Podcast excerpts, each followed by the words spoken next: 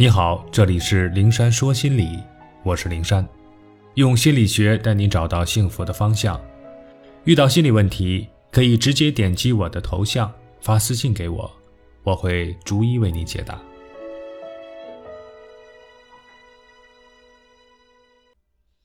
人以群分，圈子不同，不可强融。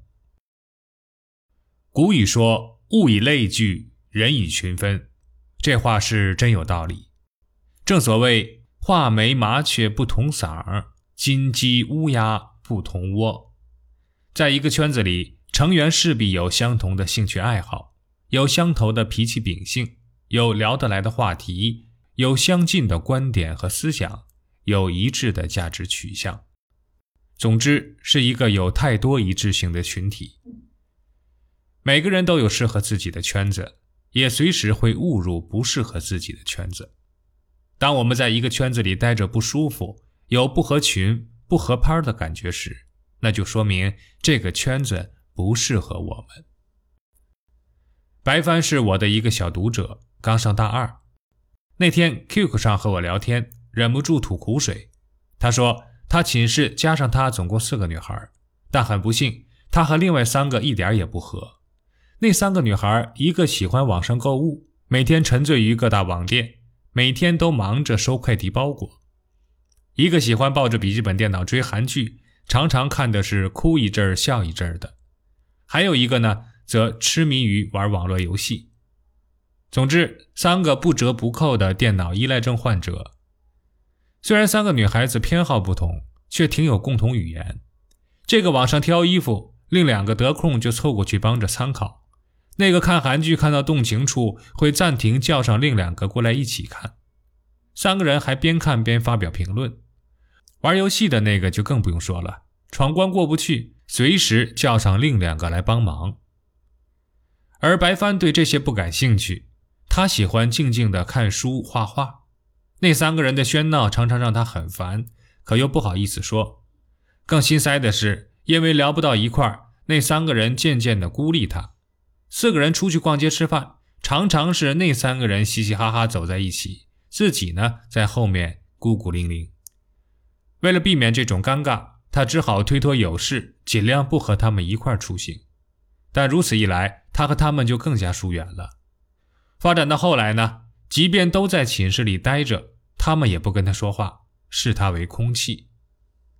白凡很难过，被群体孤立的滋味不好受。为了改变这种局面，为了融入他们的那个小圈子，他试着改变自己，努力的去靠近他们，甚至是讨好他们。他装作对他们的偏好很感兴趣，和他们一起逛网店、追韩剧，就算对网游一窍不通，也强迫自己凑过去看看。努力示好似乎有了效果，白帆每天和三个女孩有说有笑的，一起出入的时间也多了起来。他貌似成为了这个小群体中的一员。可是你知道吗？我是合群了，不再被孤立了。可是我一点也不开心。白帆发过来一个难过的表情。我每天做着我不喜欢的事儿，那些事儿太无聊了，浪费时间，还要说着迎合他们的话，很多时候都是违心的话。感觉自己都不像自己了，心好累呀。正是因为那三个人圈子不适合白帆，所以他才会觉得心累。他本就跟他们不是一类的人，为了跟他们合群，刻意改变自己，委屈自己，去曲意迎合他们。结果他讨好了别人，却讨不好自己；迎合了这个群体，却在迎合中迷失了自我。故而圈子不同，不必强融。民间俗语说得很明白：“鱼找鱼，虾找虾，乌龟找个大王八。”道不同不相为谋。我们本是一条鱼，非要往虾群里挤，那就意味着越是想融入那个不适合自己的圈子，就越是要压抑、扭曲、委屈自己。而这种压抑、扭曲和委屈，终究换不来这个圈子对我们的接纳。无论我们怎么努力。我们会始终有一种游离于外的被孤立感，而在这个过程中，那种刻意要求自己去适应别人、去迎合别人、去讨好别人的心理，不仅会让自己很累，更是对自我的折磨和放弃。为什么一定要和那些和自己谈不来的人合群呢？为什么一定要改变自己，去强求和自己价值观完全不同的人接纳？在这个世界上，注定会有很多人，无论我们怎么靠近和讨好，也无法成为我们的朋友，因为我们压根儿就不是一类人。也注定会有很多时候，无论我们怎么表现自己，也总会有人不喜欢我们，因为我们不是万人迷，我们不是人民币，不能让所有人都喜欢。所以，远离不适合自己的圈子，远离那些注定跟我们走不到一起、做不了朋友的人。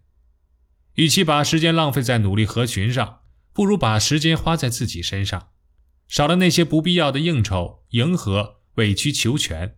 放下那些为了讨好别人不得不做的事，我们才有更多的精力和时间去维护那些真正值得为之付出心力的人和事，也才有真正属于自己的时间去做自己喜欢的事情，去提升自己，让自己一天比一天更优秀。